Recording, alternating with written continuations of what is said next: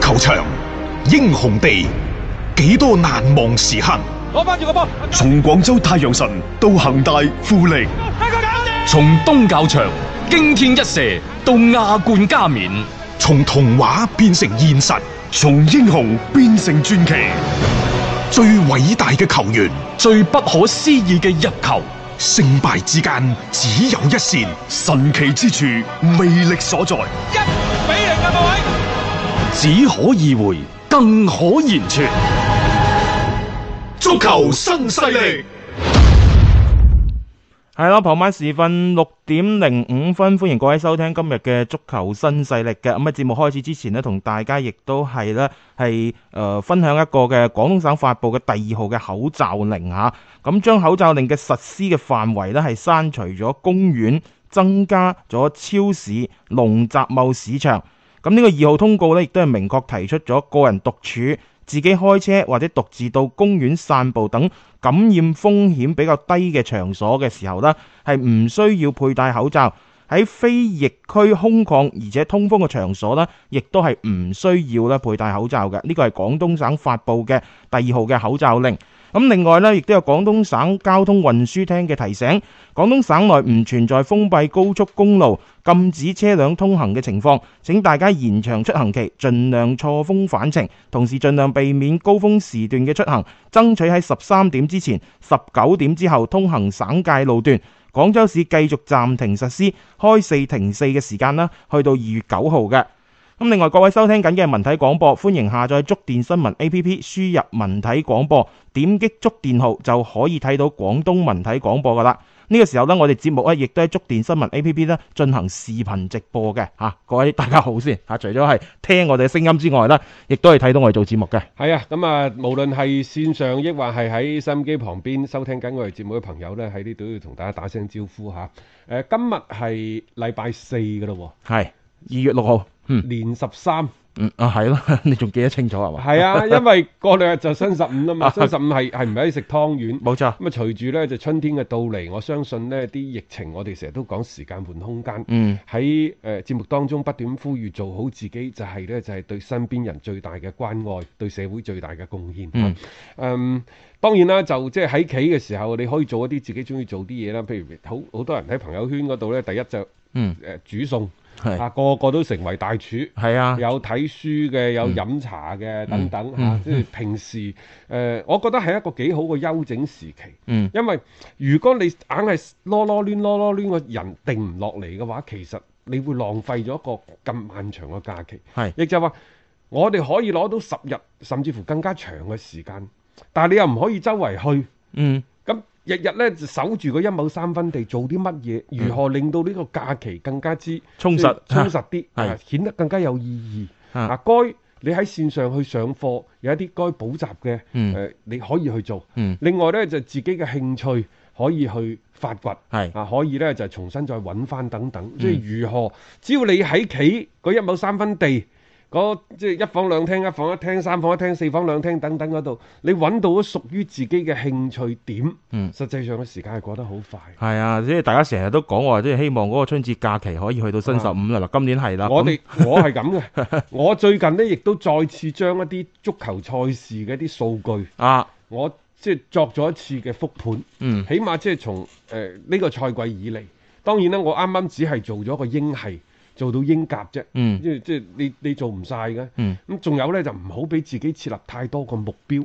總之啊即係有啲嘢係興趣嚟嘅，係咯，叫做呢就打到邊算邊，冇就得錯㗎啦，。冇錯，你有興趣你自然會做落去嘅。咁啊，當然啊，嗯啦，即係睇唔睇波，就大家就即係各人中意啦。係啦啊，譬如話凌晨三點幾啲波，你睇唔睇啊？我而家年紀大啦，我就真係好少睇啦。即係除非去到歐冠八強啊、四強嗰陣即係時嗰啲都少數嘅場次啦。但係啊，呢，即係早上起身嗰陣時，我倒係好中意呢，即係用啲兩倍，甚至乎呢，即係有時四倍咁嗯啊，就匆匆去瀏覽一次。嗯因為畢竟呢，我哋要每日傍晚要喺呢一個電台呢度同大家去做節目。如果你唔睇，順口開河呢，真係對唔住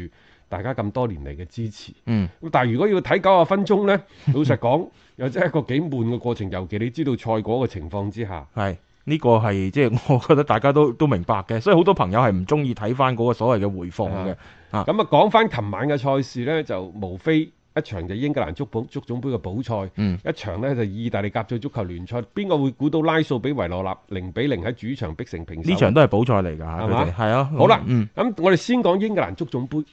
熱刺呢就落後係，追平，再落後再追平，最終係反先。嗯，反先呢就三比二就擊敗咗修咸頓，攞到咗最後一個英格蘭足總杯本賽季嘅十六強嘅名額。咁誒、呃今年嘅英格蘭足總杯呢，可能係過去五年以嚟呢所謂實力最強嘅一次英格蘭足總杯嘅大匯聚。嗯，誒傳統嘅嗰六隊強隊全部入晒啊，包括呢就係熱刺、嗯就將會十六進八嘅賽事當中會打諾域治啦，嗯然之後曼聯客場會打打比棍啊，咁見到朗尼啊啊嚇，嗯車路士、嗯主場就對利物浦呢、個肯定係八強嘅焦點戰。嗯咁另外呢，石飛聯客場對雷丁啊，曼城作客就對石州三啊，李斯特城主場對伯明翰，紐卡素客場對西布朗等等。嗯，即係你會睇到，除咗個傳統嘅六強之外呢，包括呢就係喺呢個賽季有好表現嘅李斯特城，同埋誒喺英格蘭錦標賽啊，李斯特城嘅 U 廿一其實都殺到幾前嘅位置嘅。係，包括咧今個賽季英超最大黑馬石飛聯等等，全部咧都係入即晒係最好打嗰扎都喺晒度咁滯。咁只話呢度熱刺呢，我都係覺得即係琴日贏就贏三比二嚇，嗯失咗兩個波。但係你對住修咸頓，特別係丹尼恩斯嗰啲咁好嘅狀態，失兩個波，我都係覺得呢，即係話好似啊的咁多嗰個型喺度啦。嗯你如果再考慮到佢之前零封個曼城，當然我哋成日都講可能有一啲運氣嘅加持啊。係你會睇到呢，就係、經過咗誒、呃都超過兩個月啦。啊嗯摩連奴慢慢慢慢執對波呢，好似執翻正啦。嗯嗱，而家呢，佢喺中後場嗰度，第一羅里士可以復出，嗯其次呢，就係、一對比利時嘅老將艾達威列特、啊，維維頓頓漢，漢，嗯，唔好再諗咁多啦嚇、啊加埋山齊士就係佢三個㗎就啦。企喺中間嘅位置，啊嗯然之後呢，左邊呢，其實你用翻薛斯隆係啱嘅，嗯，因為薛斯隆以前打富咸嘅時候都係左後衞出身佢。就係閘位嗰度打得好啫嘛。然之後，啊，唐根加你可以喺左邊又右邊，嗯包括奧利耶嗰啲都可以。嗯嚇、嗯啊即係佢兩個亦就話基於一個三中衞，甚至乎呢，我都係覺得艾力迪亞係可以企翻去中衞嘅位置，係可佢以嘅。喺中場係唔得嘅。嗯，而家睇嚟啊，嗯佢係應該喺兩個中衞身前，嗯，即係如果你係一個丁字形嗰下嘢呢，如你揾呢個艾力迪亞去睇對方嗰個所謂影風，嗯哦其實效果係最好嘅。誒哎冇錯啦，啊即係如果你唔用三中衞嘅話，你擺佢喺前邊咯。咁啊然之後呢，我睇到佢呢三中衞同埋四後衞嗯之間嘅陣容嘅轉變呢，亦都相對係比較好。咁、嗯甚至乎你如果唔用呢一個嘅山齊士啊，又或者唔用誒呢一個艾力迪亞，你都可以用翻唐根加打喺右邊嘅嗰個中衞嘅位置嗰度，嗯都係可以嘅。亦、就話佢後邊嗰度。呃誒嗰、個中衞包括門將嗰度開始成型啦，而家唯一爭嘅係爭咩呢？爭嘅呢就係中場嘅調度，嗯即係你前邊嗰陣都得嘅，包括呢就係呢一個嘅咩嗯孫興誒文啦，孫唔係啊未到嗰陣，係即係我覺得包括呢就係呢一個雲克斯啊、哦尼當比利啊，其實佢哋對後防嘅嗰個保護嗯都係夠嘅。嗯但係因為我哋講足球係攻守攻守，如果你前邊俾唔到對方嘅壓力呢，實際上你後防自己所面臨嘅壓力就一定大。絕對大咯，啊係啊講人腳、嗯防守嘅人數等等各方面，而家熱刺係得㗎啦。但係如果你前場俾唔到對方太大嘅壓力嘅時候，可能你嘅後防自己面臨嘅防守壓力就會大。嗯咁一方面呢，就係、艾力神離隊，仲有呢，就夏利卡尼受傷。嗯而家、用盧卡斯摩拉、用孫興文狀態係 O K 嘅，嗯咁啊但係俾到對方嘅後防嘅壓力始終唔係好夠。爭緊啲，啊即係孫興文喺度，你睇佢最近嘅狀態係好嘅。佢、嗯每次琴晚每次攞波，佢都係有威脅，都係可以俾到壓力對方。OK，咁啊，但係場場都咁勁咩？孫興文邊個可以保障啊？嗯，即係呢個係好難去即係確保一個球員你每一場都按照自己個人狀態咁啊打晒，呢個好難嘅。亦就係話，啊而家嘅熱刺喺攻防兩端呢，我認為仲未去到一個平衡嘅階段。嗯亦就係始終都係有少少顧此失彼，誒就係你要前邊，佢後邊自不然呢嗯就失有波多咗，甩漏啊係啊，你要後邊呢，前邊嘅攻擊力又唔係好夠。嗯你冇辦法。即係而家呢，就只能夠即係一方面係隊內挖潛，譬如話唐根家啊，嗯又或者中咁即係賽季中轉嚟嗰個咩費南典路、基斯費南典路啊係嗰啦啲係，啦睇下可唔可以盡快融入球隊。嗯咁啊，仲有呢，就係尼當比利嗰啲，好似慢慢慢慢攞穩個主力嘅位置。嗯，咁啊，等到呢，而家就話夏利卡尼要五月，去到呢，就賽季尾嗰兩三輪呢，就可以出翻到嚟。咁、嗯樣嗰隊熱刺可能相對係平整嘅。係咁喺呢個過程當中，當然佢哋亦都可以喺一啲杯賽嗰度呢，就有所考慮，即係有所取捨。嗯咁但係呢，即係可能對於摩連奴嚟講，一方面熱刺係需要佢帶一個冠軍翻嚟嘅，嗯其次呢，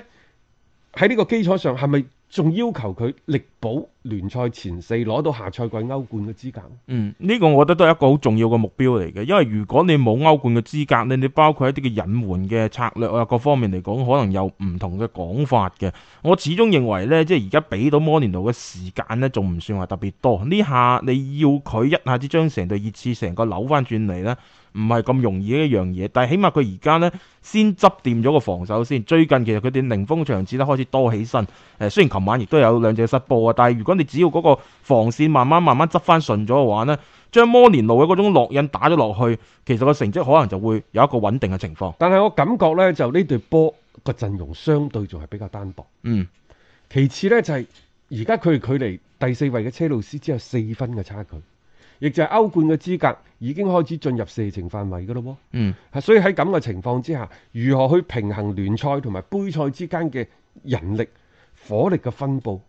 如何喺一個相對地比較單薄嘅陣容當中保持球隊嘅戰鬥力？嗯啊，當然啦，呢啲啊留翻摩連奴去諗啦嚇，係咯我哋喺旁邊就叫做睇 啊啊，叫做站着說話，不腰疼不腰疼。誒睇下熱鬧咁，我哋梗係希望佢各條戰線齊頭並進，多啲嘢可以睇到啊嘛。因為今年呢，其實包括英超、包括西甲等等，嗯可能除咗對利物浦冇問題之外，可能對皇馬、拜仁慕尼黑越嚟越好之外，啊其他球隊分分鐘都好多問題。都係有問題。即係慢慢慢慢係浮現咗出嚟嘅，啊你會發覺好似即係唔好話自亂陣腳啦，啊而係佢哋對一啲嘅榜首球隊，好似利物浦啊、皇馬呢啲呢，形成嘅威脅唔夠嘅情況底下，自己仲要出咗一啲亂子，因為車路士嗰度呢，誒、